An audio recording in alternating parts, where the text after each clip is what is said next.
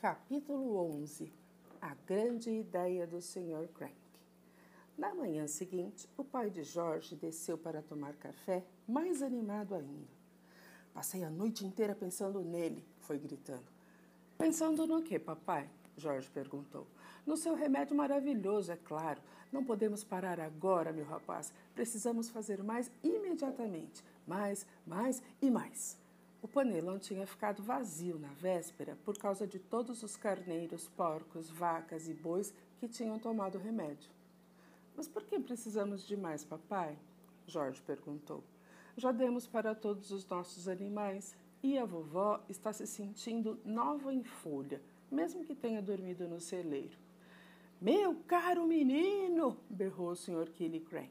Precisamos de tonéis e mais tonéis do remédio, muitas toneladas. Vamos vender para todos os fazendeiros do mundo, para que todos possam ter animais gigantes. Vamos construir uma fábrica do remédio maravilhoso e vender cada frasco por um dinheirão.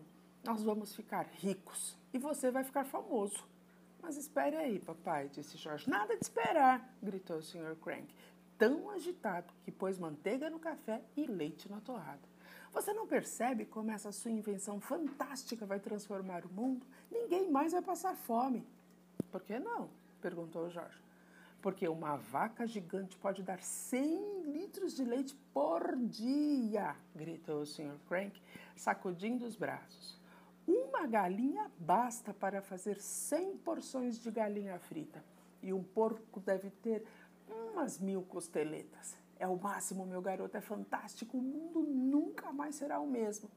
Hum, mas espere um minuto, papai, Jorge tornou a falar. Pare de dizer, espere um minuto, o Sr. Crank berrou. Não temos nem um minuto a perder. Precisamos começar a trabalhar agora mesmo. Calma, meu querido, disse a senhora Crank da outra ponta da mesa, e pare de colocar geleia nos flocos de milho. Ao diabo com esses flocos de milho, berrou o Sr. Crank pulando da cadeira. Venha, Jorge, ao trabalho. E para começar, vamos preparar mais um panelão como experiência. Mas, papai, disse o pequeno Jorge, o problema é que. Não tem problema nenhum, meu menino, berrou o Sr. Crank. Como é que pode haver algum problema? Tudo que você tem que fazer é pôr na panela as mesmas coisas que pôs ontem. E enquanto você vai fazendo isso, eu vou anotando tudo. É assim que vamos conseguir a fórmula mágica. Mas, papai, disse Jorge, por favor, escute o que eu estou falando. Por que, que você não escuta o menino? disse a senhora Crank. Ele está tentando dizer alguma coisa. Mas o Sr. Crank estava tão agitado que só conseguia escutar o que ele próprio estava falando. Aí ele gritava: quando a mistura nova estiver pronta, nós experimentamos em alguma galinha velha, só para ter certeza de que ficou certa. E depois podemos comemorar e construir a fábrica gigante. Mas, papai, está bem, o que é que você está querendo me dizer? Eu não vou conseguir lembrar de todas as centenas de coisas que coloquei na panela para fazer o remédio, disse Jorge. Claro que você vai conseguir, meu menino querido, berrou o Sr. Crank. Eu vou ajudar você. Vou refrescar sua memória. Você vai acabar conseguindo. Claro que vai. Muito bem. Qual foi a primeira coisa que você colocou? Primeiro eu fui ao banheiro, disse Jorge.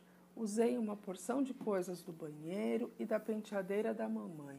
Então vamos lá, berrou o Sr. Killicrank para o banheiro. Quando entraram no banheiro, é claro que encontraram uma porção de tubos vazios, latas de aerosol vazias e frascos vazios. Que beleza! disse o Sr. Crank.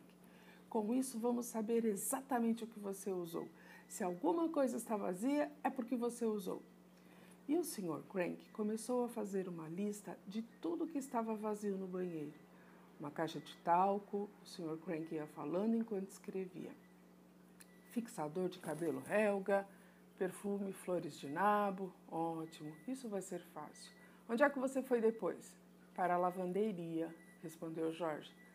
Mas tem certeza que não deixou de anotar nada aqui em cima, papai? Isso é com você, meu rapaz, disse o Sr. Crank. Será que alguma coisa ficou de fora? Hum, acho que não, disse Jorge e lá se foram eles para a lavanderia. E novamente O Sr. Crank anotou na lista o nome de todos os frascos e latas vazios. Pela madrugada, quanta coisa você usou! ele gritou. Não admira que seja um remédio mágico. Foi só isso ou tem mais? Tem mais, papai. Jorge disse e levou o pai até o depósito onde ficavam os remédios veterinários e mostrou a ele os cinco frascos vazios na prateleira.